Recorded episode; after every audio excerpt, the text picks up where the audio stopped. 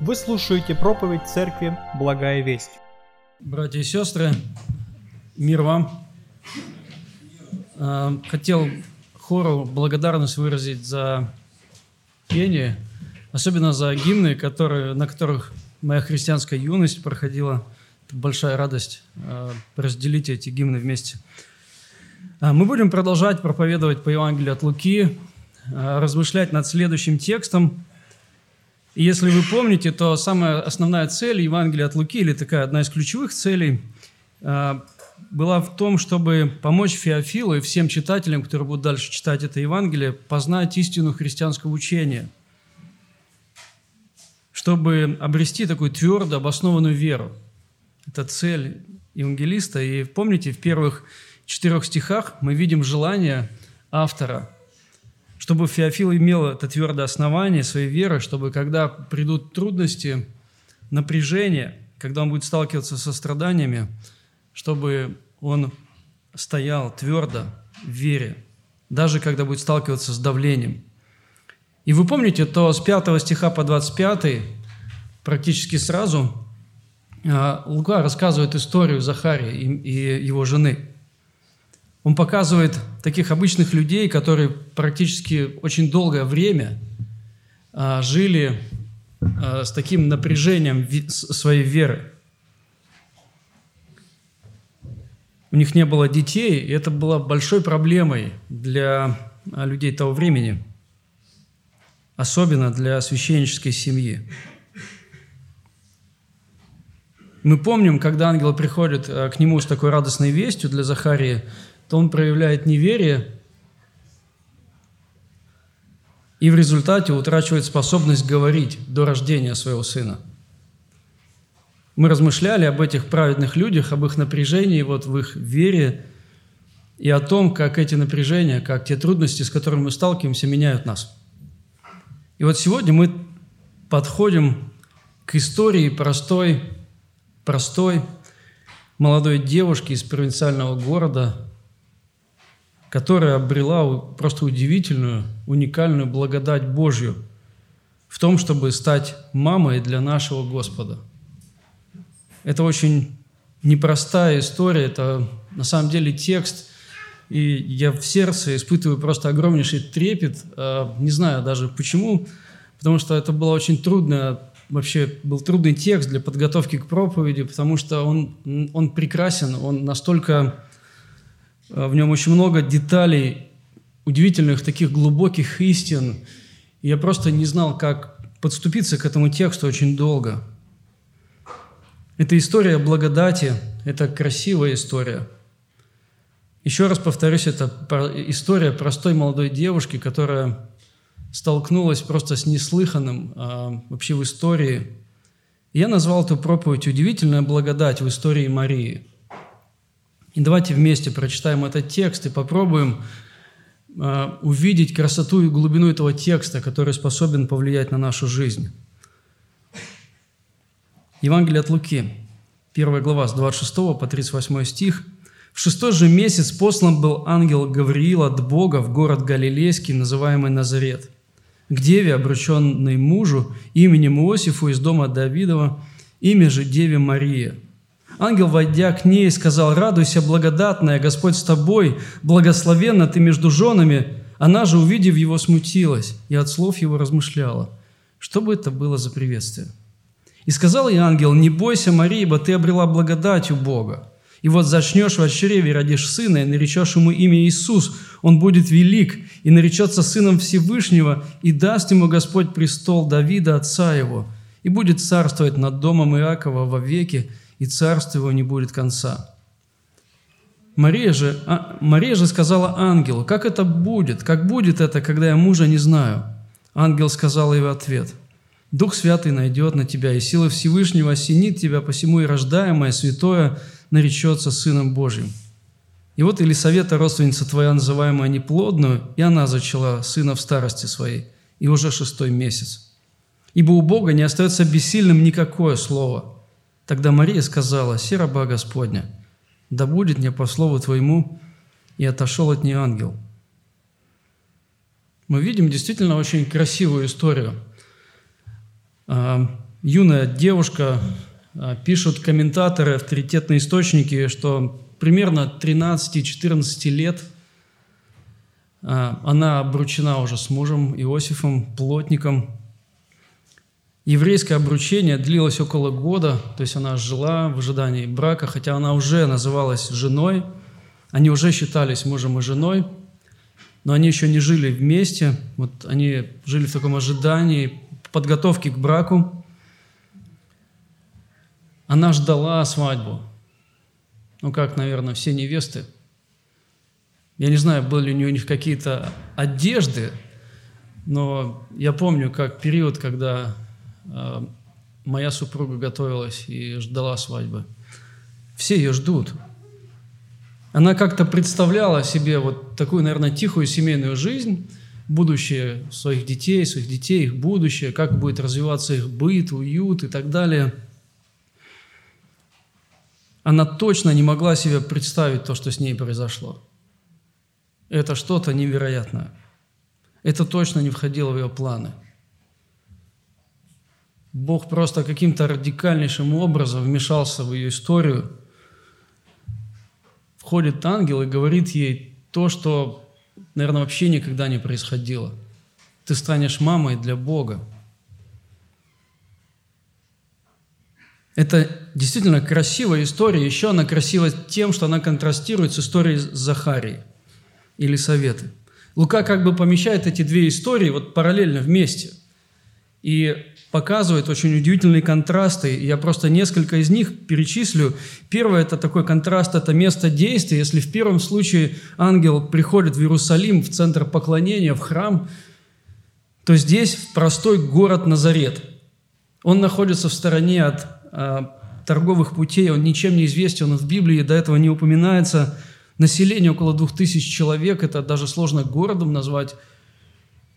Это маленький такой ничем не приметный город. Еще один контраст – это действующие лица или их описание. Захария – священник, и он описан как праведный человек, или его семья описана как праведные люди – то Мария, молодая девушка, которая, ну, и вот просто несколько фактов, она обручена с мужем, она еще не вступила в полные, да, супружеские отношения, она их только ждет, и, в принципе, все. Ожидание. Захария, помните, он ждал сына, он молился об этом. И когда ангел приходит и говорит ему, как бы чаяние его сердца становится реальностью, то Мария не ждала – ну, у нее явно были какие-то свои представления о ее будущей жизни и точно не входило в план рождения Мессии, рождения Христа. Еще контрастирует реакция на слова ангела. Помните, Захария проявляет неверие и просит знамения. Он говорит, как, это, как я узнаю, что это будет? То есть он просит знамения, просит какой-то знак, как бы помоги мне поверить э, и так далее. То здесь мы видим реакцию Марии, она верит словам ангела. Хотя она не является каким-то священнослужителем и так далее, но она верит словам. Ее вопрос, как это будет, когда я мужа не знаю, это не вопрос недоверия. Она просто не может это понять. Как? И здесь мы видим очень такой яркий контраст. Неверие и вера. Ну и еще один очень уникальный контраст – это дети. У Захарии рождается Иоанн Креститель, великий пророк, действительно уникальный человек – но Мария рождает Бога во плоти, Христа. И вот здесь мы тоже видим такой контраст. И вот знаете, что делает? Он, Лука берет такие краски точных исторических фактов и вот этими красками описывает эти две истории. И вот на этой картине сияет Божья благодать. Удивительная, потрясающая, непостижимая, настолько глубокая, что я даже не знаю, как это передать, мой словарный запас заканчивается, чтобы просто рассказать вам об этой красоте, удивительной красоте Божьей благодати, которую рисует здесь евангелист Лука. И мы немножко поговорим об этой благодати. И первая такая очень ключевая мысль этой проповеди – суть благодати раскрывается в ее незаслуженности. Сама суть благодати раскрывается в том, что Бог дарует ее не за что-то, а вопреки. Благодать невозможно заслужить. Бог дает ее даром. А если я ее получил, ее невозможно отработать. Я не смогу как бы оправдать свою жизнь. Потому что даже сегодня я продолжаю нуждаться в Божьей милости и благодати. Точно так же, как и любой здесь находящийся. Это действительно уникальная Божья благодать. Смотрите, как Лука здесь пишет. В шестой же месяц послан был ангел Гаврил от Бога в город Галилейский, называемый Назарет. То есть он приходит в такое темное место, очень маленький город, к деве, обрученной мужу именем Иосифу из дома Давидова, имя же Деве Мария, то есть простой, на самом деле простой девушке. Ангел, войдя к ней, сказал, радуйся, благодатная. И вот это первое такое упоминание благодати. Дальше, Господь с тобою, благословенна ты между женами. Она же, увидев его, смутилась, от слов его размышляла, что это было за приветствие, и сказал ангел, не бойся, ибо ты обрела благодать у Бога. И вот здесь второе, такой, второй такой гвоздь, она обрела в благодать у Бога. И вот, чтобы понять этот текст, мы немножко отдалимся от этой истории, посмотрим чуть-чуть э, как бы под большим масштабом. В ответ на что был послан Гавриил – что произошло перед тем, как он пришел первый раз, и вот спустя полгода второй раз? Что для этого сделало человечество, чтобы пришел ангел и возвестил о рождении Христа?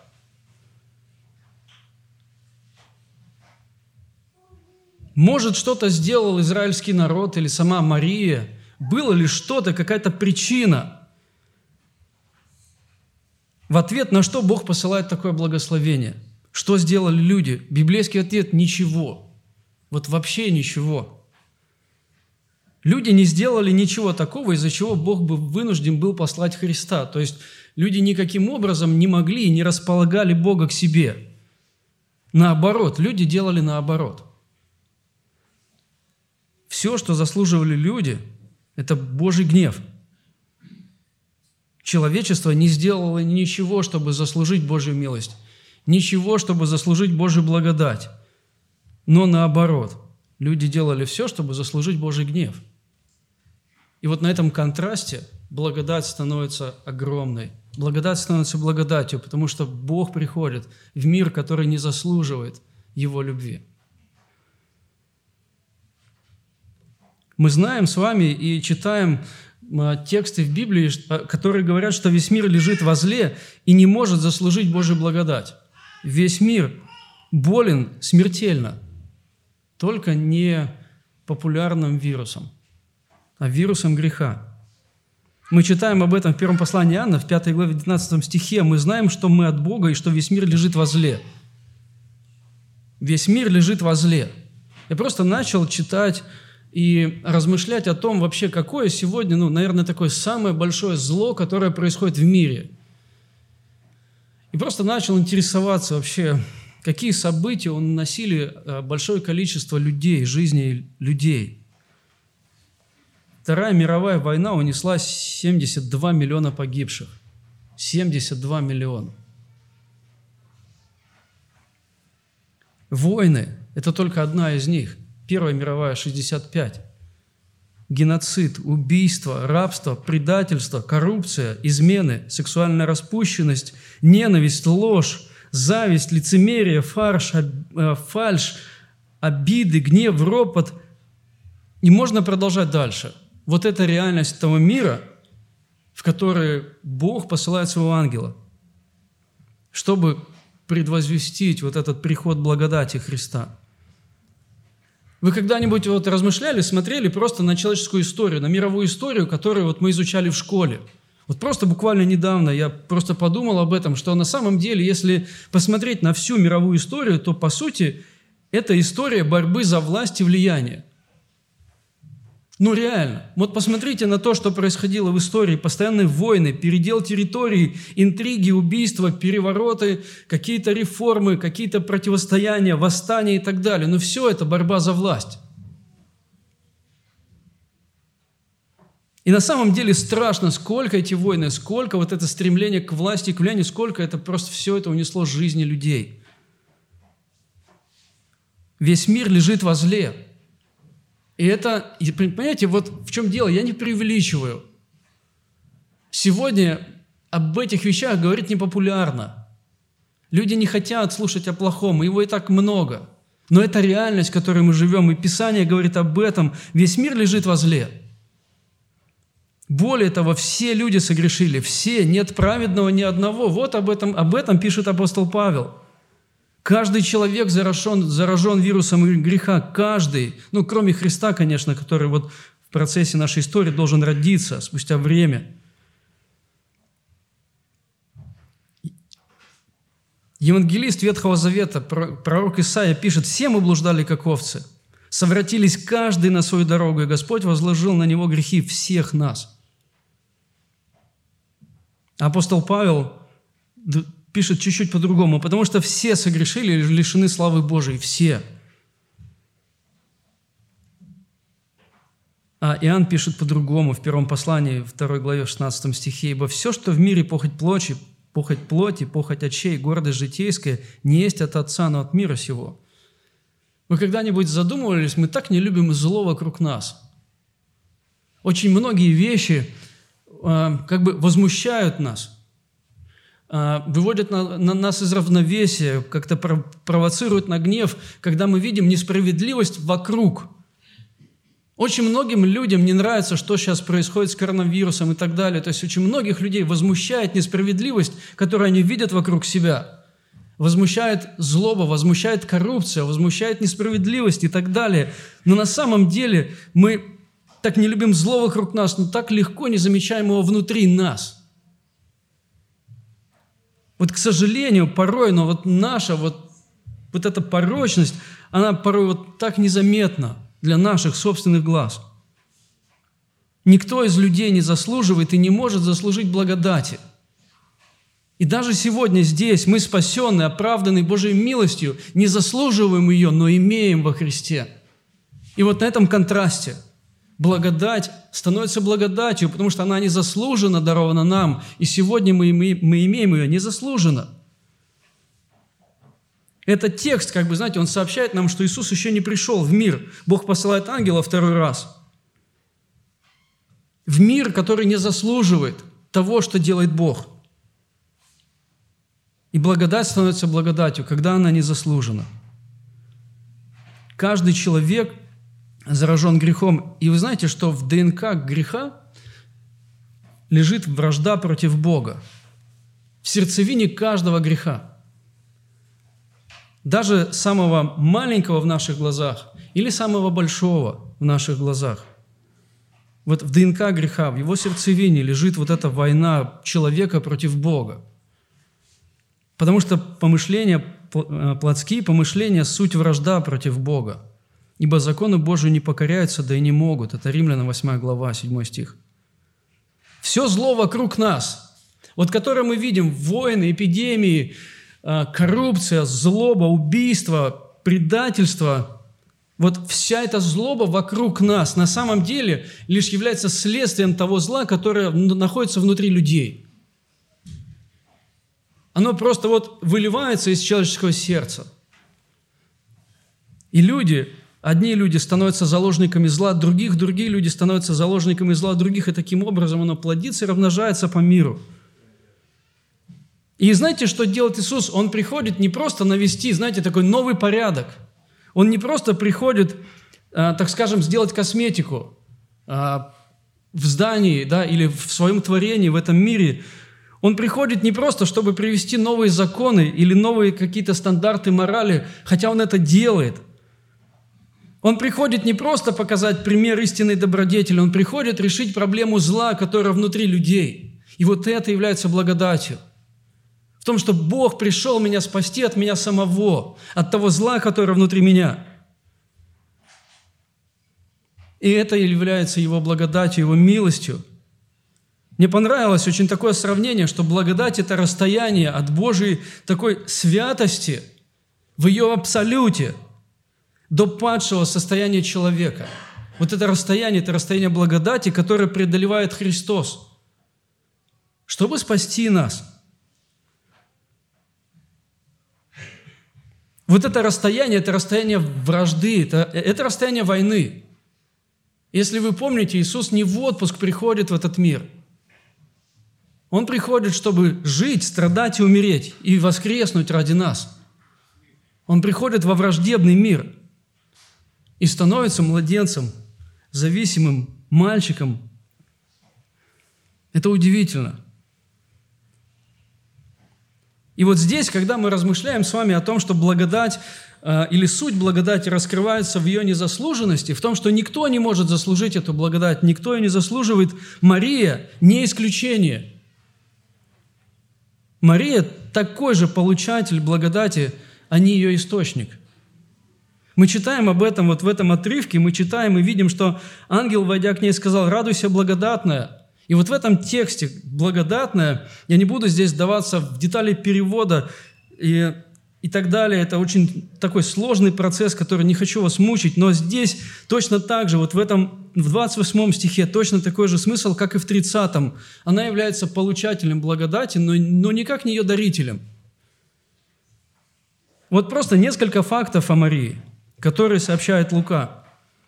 Ангел приходит, еще раз повторюсь, ничем не приметный город – если вы помните, Бог избирает простых. Вот это его путь. Маленьких, слабых. И здесь не исключение. Ангел приходит, избирает простую девушку, которая только вот буквально обручилась и ждет брака. И, и вы заметите, что Лука ее описывает скромнее, чем Захарию. Это поразительно. Помните, он сказал, что это, вот, это такая картина контрастов. Она описана скромнее. Когда Лука описывает Захарию, он подчеркивает и священнический род, и, и, и, и праведность обоих, то здесь он сообщает, что она обручена, еще не знала своего мужа. И опять же это говорится о том, что Христос был непорочное зачатие. И здесь Лука подчеркивает, что Мария не раздает благодать, а получает ее сама. Ты обрела благодать у Бога. Обрела благодать, которую Бог даровал ей.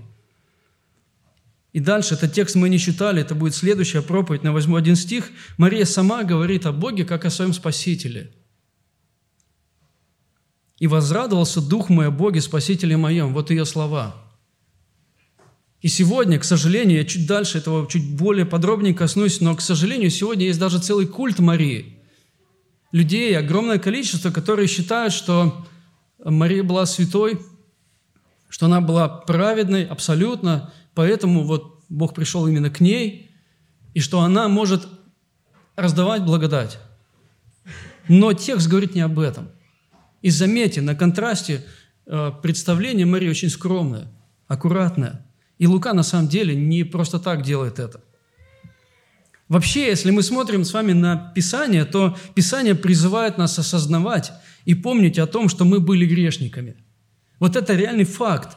Писание, как бы, помните, а, вот перечитывая Ветхий Завет, меня всегда удивлял тот факт, что Бог постоянно напоминает им, вспомните, откуда вы вышли. Вот этот эпизод, когда они вышли из Египта, и потом на протяжении всей истории э, есть такой призыв помнить о том, что Бог сделал для них. Библия призывает нас помнить о том, что сделал для нас Христос. Библия призывает помнить э, то, откуда вытащил нас Христос. Потому что если я не помню то, вот то болото, где я был – то я начинаю думать о себе чересчур хорошо. Я начинаю ждать и требовать от Бога то, чего он мне совсем не должен. Поэтому Библия, она, она говорит нам, помните. Она призывает нас не забывать то, от чего нас спас Христос. Потому что на этом контрасте, когда я вижу незаслуженную благодать Божию к себе на протяжении всей истории моей жизни, то вот благодать становится благодатью, и она становится для меня еще более понятной, еще более яркой, еще более красивой. Я хочу прочитать вам один текст Павла, который вот как раз-таки подчеркивает эти, две, эти два момента. Это такой длинный текст, но, пожалуйста, проследите э, вместе со мной – Бог, богатый милостью по своей великой любви, это Ефесянам 2 глава, 4 стих и дальше. Бог, богатый милостью по своей великой любви, который возлюбил нас, и нас, мертвых по преступлениям, Он возвращает нас туда, и нас, мертвых по преступлениям, оживотворился Христом, благодатью вы спасены, и воскресил с Ним, и посадил на небесах во Христе Иисусе – дабы явить в грядущие века преизобильное богатство благодати своей, в благости к нам во Христе Иисусе. И вот здесь благодать раскрывается, становится просто большой, огромной и красивой. Ибо благодатью вы спасены через веру, и сие не от вас Божий дар, не от дел, чтобы никто не хвалился. И заметил здесь контраст, благодать незаслуженная, ибо мы его творение, создано во Христе Иисусе на добрые дела, которые Бог предназначил нам исполнять. Итак, помните, что вы некогда язычники по плоти, которых называли необрезанными, так называемые обрезанные плотским обрезанием, совершаемым руками – что вы были в то время без Христа, отчуждены от общества израильского, чужды заветов, обетования, не имели надежды и были безбожниками, а теперь во Христе Иисусе вы, бывшие некогда далеко, стали близки кровью Христовой. И заметьте здесь вот этот контраст, то, что было в нашей жизни, и то, что сделал Бог, и Бог призывает, помнить это. Помнить ту благодать, которую мы обрели незаслуженно. И сегодня мы обретаем благодать незаслуженно – мне нечем хвалиться. Я ничего не могу Богу предложить, чтобы сказать, Господь, ну вот я отработал. Мне нечего Ему предложить. Наша праведность, как запачканная одежда. Обратите внимание, здесь говорится о том, кем мы были, кем мы стали по центру вот эта уникальная Божья благодать, огромнейшая, величественная Божья благодать, которую мы уже обрели и продолжаем в ней нуждаться – Суть благодати раскрывается в ее незаслуженности. И на самом деле, когда мы видим вот эту историю, вот этот контраст Захарии и Марии, и когда Бог приходит и вот возвещает эту радостную новость, она не заслуживает ее, но получает ее, потому что это благодать. Точно такая же, которую мы с вами имеем во Христе Иисусе –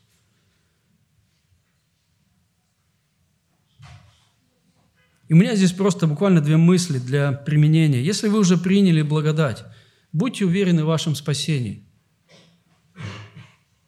Потому что Бог – инициатор нашего спасения. Он пришел в нашу жизнь, открыл нам истину и даровал нам своей милостью обрести спасение во Христе. И в то же время помните, что мы продолжаем в ней нуждаться.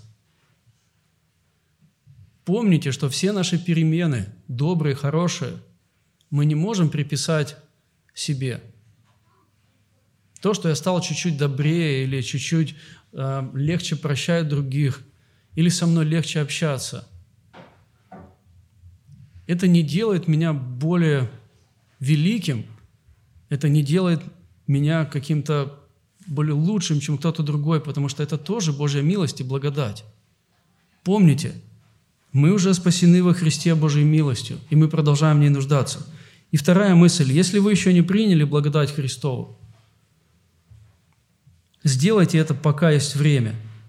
Мне очень понравилась цитата. «Благодать достается не тем, кто нравственно превзошел остальных, а тем, кто признал изъяны и согласился, что ему необходим Спаситель». И Мария, она находилась вот в одном ряду, она находится в одном ряду с нами. Когда-то она признала, что ей нужен Спаситель. Деяние в 3 главе 19 стихе написано «И так покайтесь и обратитесь, чтобы загладились грехи ваши». Вот это слово «загладились грехи» – это и есть, это благодать, незаслуженная милость к нам.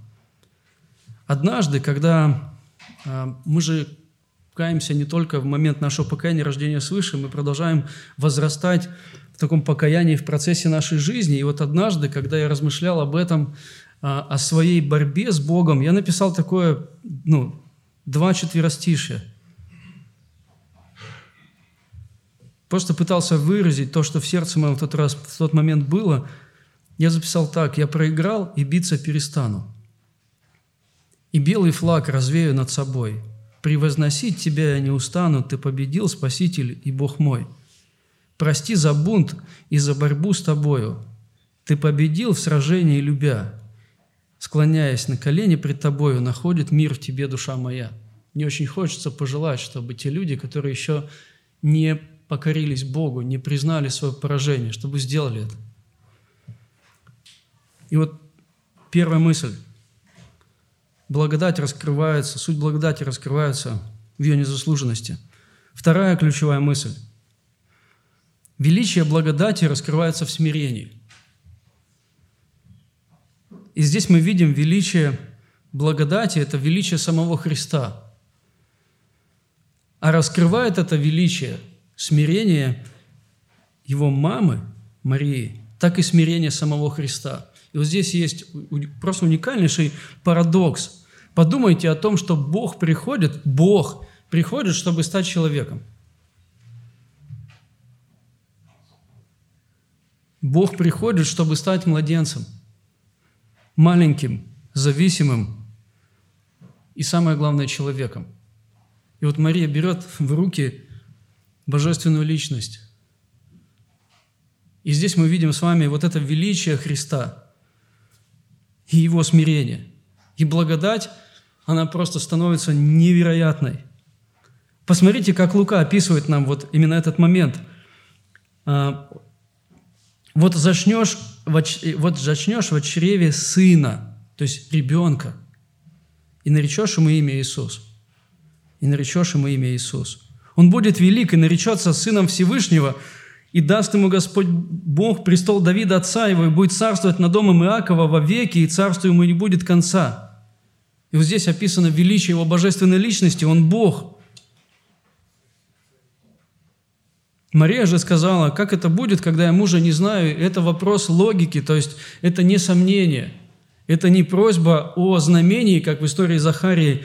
Она просто не понимает, она говорит, как?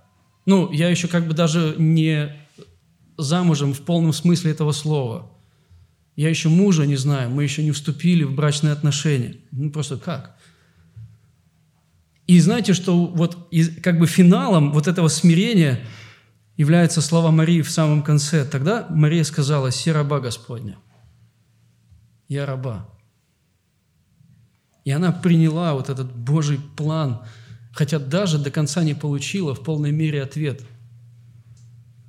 Это самое великое чудо вообще в мире, что Бог становится младенцем.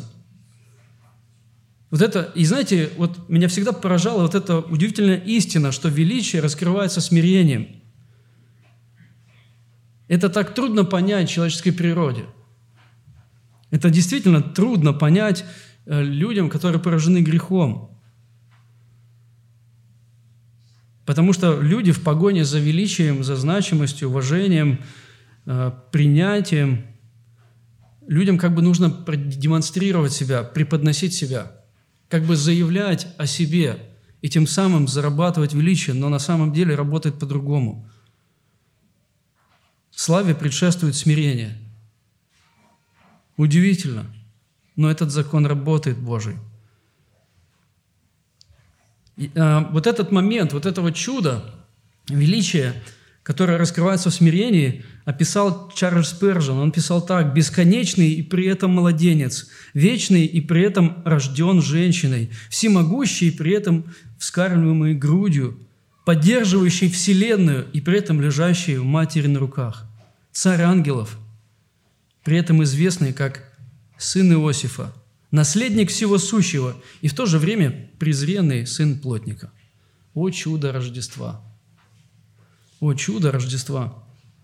Величие благодати, оно раскрывается в смирении, в том, что Иисус Бог, обладающий всей властью на все времена, приходит в мир и становится ребенком. И здесь мы видим с вами смирение самого Христа. Еще раз повторюсь, Он стал человеком, Божий Сын стал сыном женщины. И здесь я еще раз хочу подчеркнуть очень, очень важный момент. Также это величие смирения раскрывается в смирении матери, в смирении Марии. Еще раз повторюсь, Лука представляет ее очень скромно. И здесь ничего не написано. Праведная из праведных, лучшая из лучших – Ничего не написано о ее достижениях, ничего величественного, ничего значимого не описано о ней. И Лука намеренно, на самом деле намеренно, вот так скромно представляет Марию. И, к сожалению, еще раз повторюсь, и вот чуть-чуть коснусь этого, что сегодня огромнейшее количество христиан неправильно, ложно относятся к ней, вознося ее, так скажем, даже ставя на уровень со Христом. К сожалению, даже где-то личность Марии затмевает личность самого Христа – и, не, и, и вы знаете, что люди даже дальше пошли. Они как бы Марию поставили на один уровень со Христом, а дальше просто стали людей, других людей как бы возносить туда, вот в этот пантеон святых. Мы были в храме, а, посвященный одному святому, где вообще практически не было упоминания Христа. Там находиться эмоционально трудно. Мы были там, это было в Турции, мы просто смотрели на все это, где продавали вот эти а, иконы, которые вот какое-то чудо совершают, какую-то благодать раздают, и, и ты просто находишься там и думаешь, Господи, почему?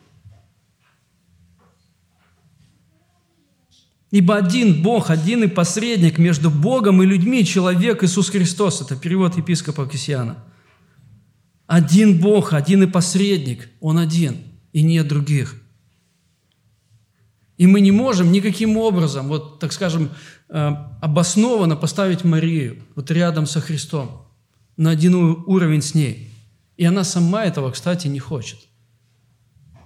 Заметьте, она нигде, нигде не претендует на какое-то особое отношение к себе. Величие раскрывается в смирении.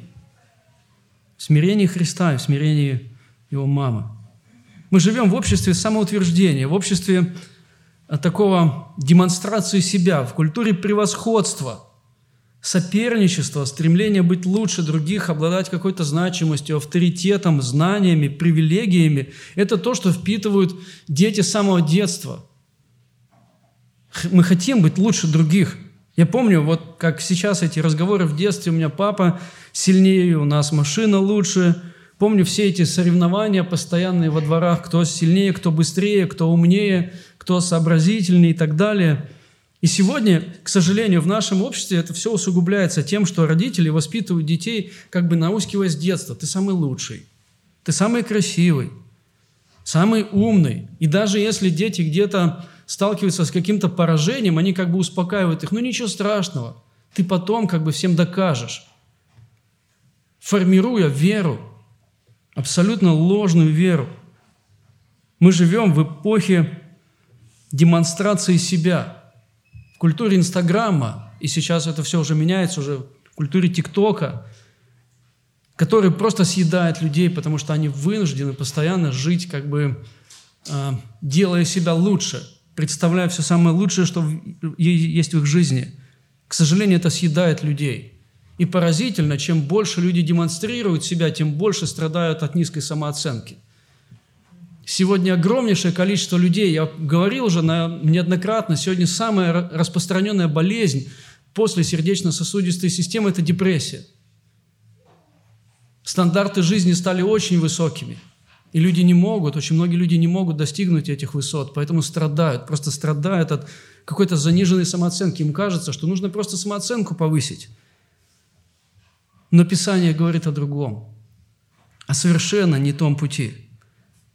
Мы можем самоутверждаться за счет своего положения в церкви или в обществе, за счет опыта, знаний, образования, силы, юмора, за счет внешности, карьеры, уровня дохода и так далее. У нас очень много может быть таких инструментов, чтобы нам стать выше других.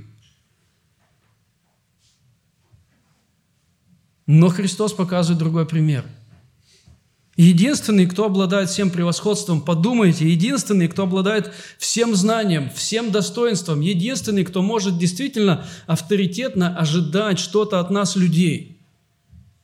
Он действительно может требовать, потому что он является хозяином всего, автором всего. Единственный, кто обладает всеми правилами, всеми привилегиями, всей властью, приходит в этот мир младенцем – ради тех, кто этого не заслуживает. И здесь благодать становится еще больше. Когда я размышляю об этом, я просто поражаюсь. У меня мурашки по телу. Потому что это, это просто удивительно. Вы знаете благодать Господа нашего Иисуса Христа, что Он, будучи богат, обнищал ради вас, дабы вы обогатились Его нищетою. Обнищал ради нас. Единственный, кто мог этого не делать. Пример Марии тоже на самом деле поражает. Она в смирении принимает, принимает вот тот путь, которым поведет ее Бог. Единственное, она задает вопрос, но не все понятно. Как это будет, когда я мужа не знаю? Еще раз повторюсь, это не недоверие, как в случае Захарии. Это просто у нее логика не вмещает всей вот этой невероятной новости. И вы заметите, с какой милостью и с какой благодатью отвечает ей ангел, как он сейчас с ней разговаривает. Вот в, каждом, в каждой строчке она просто пропитана Божьей благодатью. Ангел отвечает ей с милостью и как бы с заботой о ее сердце. Он знает, что это трудно вместить. Ангел сказал ей в ответ, «Дух Святый найдет на тебя, и сила Всевышнего осенит тебя, посему и рождаемое, святое наречется Сыном Божьим». И, и, и дальше он приводит как бы пример Елисавета, он говорит, это чудо реально. Вот Елисавета, родственница твоя, называемая неплодную, и она зачала сына в старости своей. И ей уже шестой месяц. Это реально. Ибо у Бога не остается бессильным никакое слово, потому что Бог может все. И он как бы напоминает ей личность Бога. Она прекрасно знает, что Бог всемогущий. И он напоминает ей об этом – и заметьте, с, какие, с какой добротой ангел говорит ей до этого, когда говорит «Господь с тобою». Ты избрана просто для уникального а, события. Это удивительный, сложный план для Марии. И он говорит «Господь с тобою». Он призывает тебя на этот сложный путь и будет проходить его вместе с тобой. Ты сможешь его пройти. С какой удивительной заботой ангел говорит с ней – а вы знаете, что ангел передает не свои слова, но слова Божьи. Бог говорит с ней. Буквально вот каждая строчка, еще раз повторюсь, благоухает благодатью, заботой, милостью. И вот здесь, когда я читаю это, я понимаю, что благодать, она просто еще больше раскрывается. И правда, мурашки, просто мурашки. Тогда Мария сказала, «Се раба Господня, да будет мне по слову Твоему». И вот это смирение. Удивительное. Удивительное смирение. Вы знаете, что меня больше всего здесь поражает? Бог не пообещал ей а, процветания. Бог не пообещал ей стабильности. Бог не пообещал ей счастливой семейной жизни. Бог не пообещал ей безопасности. Если вы помните, они практически сразу сбежали – это жизнь. Бог не пообещал им богатство, они были бедными и продолжали жить в определенной скромности. Ничего этого Бог не обещает ей. Но она соглашается, не зная на что. Она не знает, во что это выльется в конце концов. У нее много вопросов. Это был не единственный вопрос ее сердца. Но она говорит, «Се раба Господня, да будет мне по слову Твоему».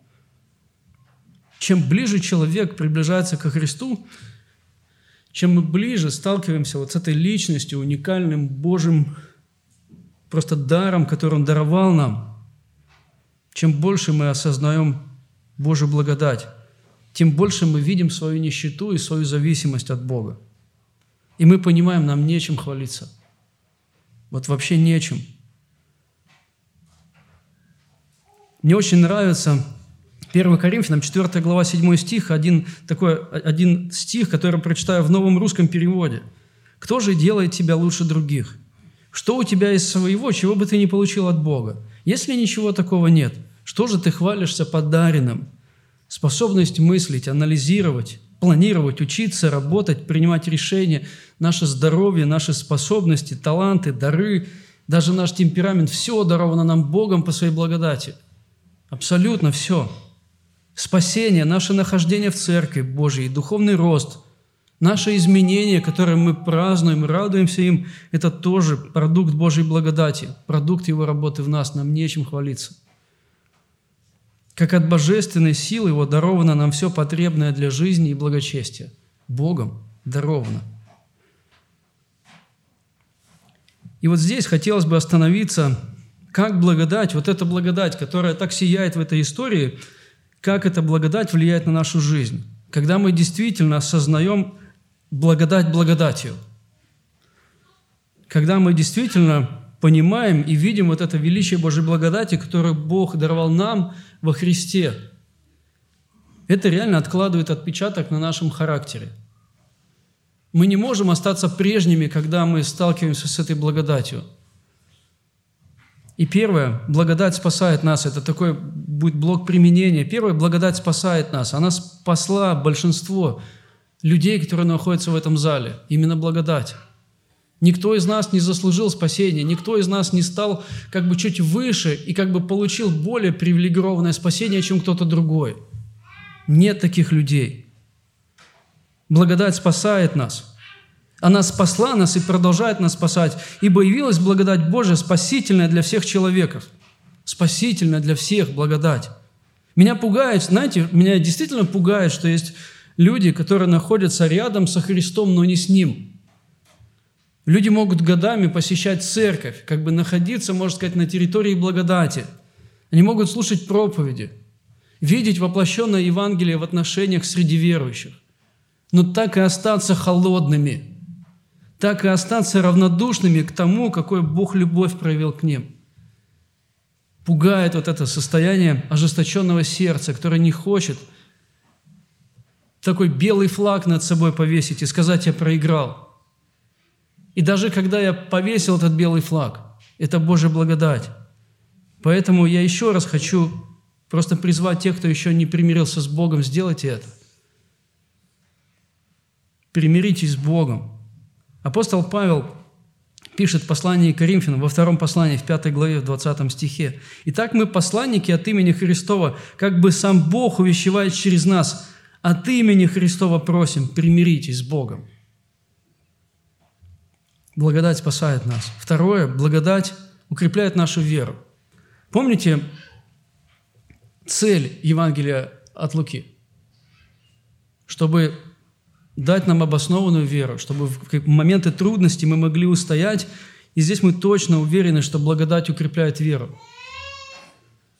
Потому что мы верим не в себя, мы верим не в людей, мы верим не в свои способности, мы верим в того, кто держит весь мир, мы верим в того, кто вот преодолел это огромное расстояние от Божьей святости до, до падшей природы человека. Мы верим во Христа – и даже когда вокруг шторм, даже когда страшно, Бог остается прежним.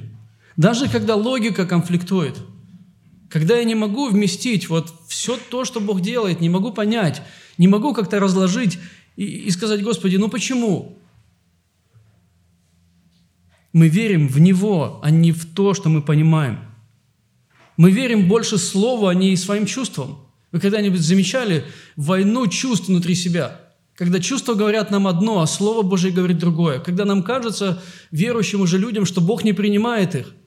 Когда людям кажется, что Богу нужно что-то предложить, чтобы Он полюбил нас. И мы, и мы становимся заложниками страха.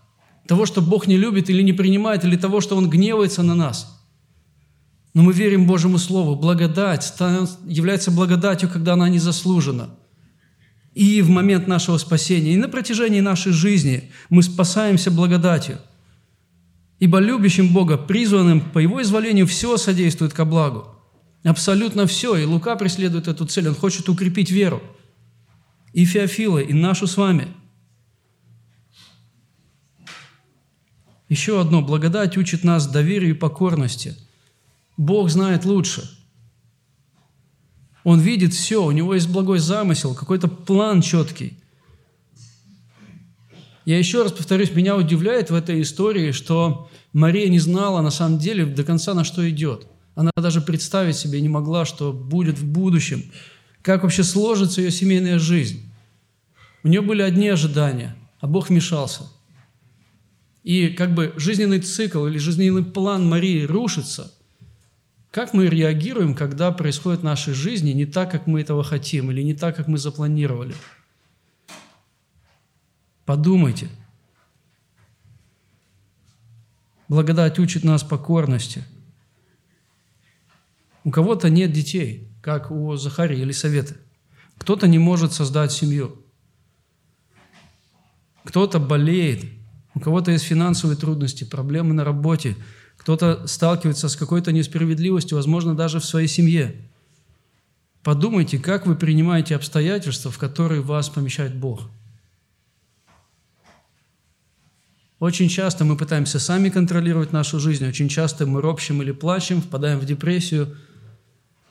Но уникальный, удивительный ответ Марии – «Се раба Господня, да будет мне по слову Твоему». Еще одно благодать обесценивает наши мнимые достоинства. Благодать смиряет. Еще раз, да, нам нечем хвалиться, мы понимаем это. У нас нет, у меня нет весомых аргументов, чтобы превознестись перед вами. И у вас тоже их нет. И все наши достижения, которыми мы можем как бы себе погоны какие-то привесить, на самом деле Божьи. Кто же тебя делает лучше других? Что у тебя есть своего, чего бы ты не получил от Бога? Если ничего такого нет, что же ты хвалишься подаренным?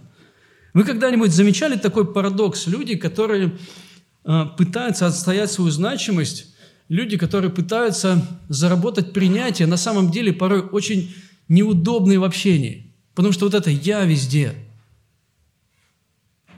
это на самом деле занудство, когда человек пытается как бы себя пропихнуть. С ним просто трудно. Еще одна мысль. Благодать выравнивает нас. Это такой э, под вопросом пункт. Э, выравнивает нас осознание благодати, упраздняет соперничество, но формирует братство. Если мне нечем хвалиться, я не буду с вами соревноваться. Зачем? Мне нечего вам предложить. Я не могу что-то себе в заслугу поставить. Она выравнивает нас, упражняет соперничество – я еще раз повторюсь, вы замечали, когда люди, доказывающие свою значимость и важность, очень сложные в отношениях. И это правда так. Иисус говорит своим ученикам, между вами да не будет так, а кто хочет быть большим между вами, да будет вам слугою. Благодать не просто выравнивает нас, она как бы учит видеть значимость других людей больше, чем свою собственную. И любить людей больше, чем...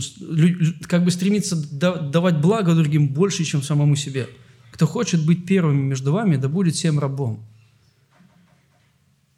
В какой-то степени благодать, она, знаете, не учит нас быть униженными, но она учит нас смирению, чтобы мы знали свое место, знали ту благодать и могли быть честными по отношению к себе. Благодать учит принимать друг друга. Бог искупил нас, оправдал, и даже больше Он усыновил нас себе – вот эта история благодати в том, что Бог принимает нас.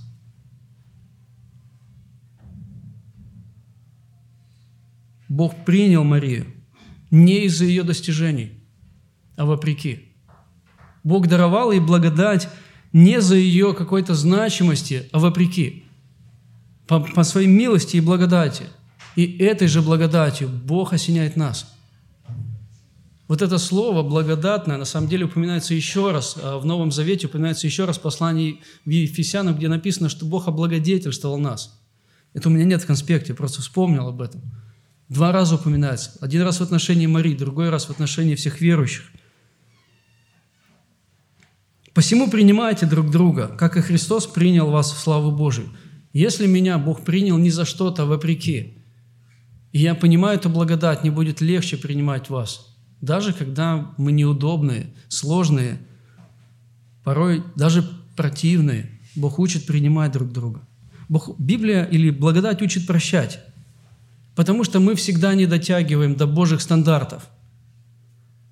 Мы падаем, мы, мы всегда не соответствуем вот этому Божьему стандарту святости, мы ошибаемся, падаем, грешим, мы где-то поступаем очень неосторожно – и Бог продолжает прощать нас. Вы когда-нибудь думали, что Бог не просто простил нас и сказал, теперь все, давайте-ка, изменяйтесь, давайте-ка, ребятки, больше не грешите. А если будете грешить, я больше не буду вашим отцом. Написано, что если мы исповедуем грехи наши, Он, будучи верен и праведен, простит нам и очистит нас от всякой неправды. Вот она истина – Бог прощает нам и учит нас прощать других, потому что другие люди такие же слабые грешники, как и я. Другие люди точно такие же, они ошибаются, они тоже являются заложниками собственного порой неправильного мышления или заложниками своих желаний. Подумайте, как это ценно для семейных отношений умение прощать. Быть щедрыми на прощение – если мне трудно прощать, это говорит от неосознания, от недостатка осознания благодати, того, что Бог уже сделал для меня. Но вы знаете, что меня радует? Бог будет учить нас благодати. Он будет говорить с нами об этом. Но будьте друг от друга добры, сострадательны, прощайте друг друга, как и Бог во Христе простил вас. У меня есть единственное основание, чтобы прощать вас. Это то, что меня простил Христос. Мне очень понравилось, сегодня буквально в интернете увидел фразу, такую цитату, что нет никакого огромного греха, я своими словами пытаюсь ее передать, который бы Бог не простил уже нам во Христе. Никто против меня не сможет согрешить больше, чем я против Христа, и Он простил меня. И у меня нет основания не прощать других людей. Еще одна удивительная вещь. Благодать учит нас не ждать друг, от друг друга многого. Мы порой очень много ждем от людей. Мы ждем, что кто-то придет в мою жизнь и сделает ее счастливой. И когда мои ожидания сталкиваются с реальностью, вы замечали порой, как много у нас требований от других людей – как много у нас каких-то ожиданий, и мы ждем, мы считаем, что мы достойны какого-то хорошего отношения к себе, уважения, любви, принятия и так далее. Но на самом деле недостойны. Все, что мы имеем, все, что дарит церковь мне, это Божья милость и благодать. И я не смею просить у вас большего. Так важно понимать, что муж не сможет дать жене свое счастье – а жена не сможет осчастливить мужа. Дети не источники счастья. Друзья будут разочаровывать нас. Церковь будет нас не соответствовать нашим ожиданиям. У нас будет этот внутренний конфликт. У нас только один даритель благодати – это Христос. И мне не нужно чего-то сверх ждать от людей. Это просто глупо. Но я буду разочаровываться больше и больше, если буду ждать от людей то, что может дать не только Бог – у нас один даритель благодати – Христос. Ну и последнее. Благодать учит нас служить другим или служить благу других. Потому что Бог по своей благодати, удивительной, великой благодати, служит моему благу. Вы когда-нибудь задумывались об огромнейшем Божьем плане искупления, который еще начался до сотворения мира, Божий план искупления, когда Бог знал имена спасенных еще до сотворения мира, когда еще ничего не произошло.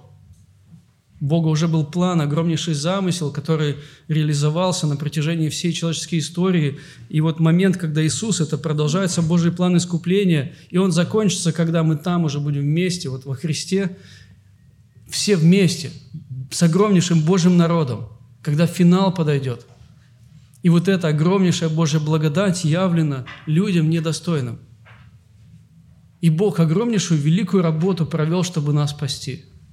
Это сокрушает, это потрясает. И когда я понимаю, что Бог таким образом великим служит благу людей, это на самом деле учит больше отдавать, чем получать. И я очень надеюсь, что это слово, оно будет к нашему сердцу, чтобы стремиться не быть потребителями, но служителями чтобы действительно посвятить свою жизнь благу других, так, как это сделал Иисус. И мне хотелось бы помолиться вместе, чтобы эта Божья благодать, она оставляла, продолжала оставлять свои отпечатки на нашем характере, чтобы Бог, как глину, лепил из нас своей благодатью, Бог лепил из нас то, что Он хочет сделать. Чтобы в конце концов красота благодати, она была явлена нашей церкви и светилась. И чтобы это стало привлекательным таким моментом для людей неверующих, которые поймут, что здесь действительно в этой церкви есть то, чего нет в другом месте. Здесь есть Божья милость и благодать. Давайте вместе помолимся. Аминь. Господь наш, Господи, Ты даровал свою огромнейшую невероятную, удивительную благодать каждому из нас. Читая, Господь, этот текст, он потрясает мое сердце, Господи, и сокрушает мою душу. И я очень благодарен Тебе за то, что, Господь, Ты дал мне такую честь изучать этот текст и проповедовать на него. Спасибо Тебе, Господь, за то, что Ты своей благодатью коснулся и Марию, Господь, и каждого, кто стоит здесь, кто принял Тебя Спасителем и Господом. Я очень Тебе благодарен, Господь, за то, что Ты продолжаешь открывать себя. Ты продолжаешь, Господь, говорить с нашими сердцами, с благодатью, так, так же, Господь, как в тот день, когда Ты даровал нам спасение. Я очень благодарен за Твою милость, которую никогда не смогу заслужить, и прошу, Отец, чтобы мы, как дети Твои, все больше и больше видели то, что Ты сделал для нас, чтобы мы все больше и больше ценили то, что Ты сделал для нас, и чтобы это, Господь, истина, все больше и больше откладывала отпечаток, отпечаток на наших душах, на наших сердцах – чтобы наша церковь становилась все больше и больше похожей на Тебя, на то, как Ты хочешь видеть свою церковь. И пусть, Господь, имя Твое будет прославлено среди нас. Аминь. Местная религиозная организация Церковь Евангельских христиан-баптистов «Благая весть» зарегистрирована 24 июня 1999 года. ОГРН 103 773 974 3007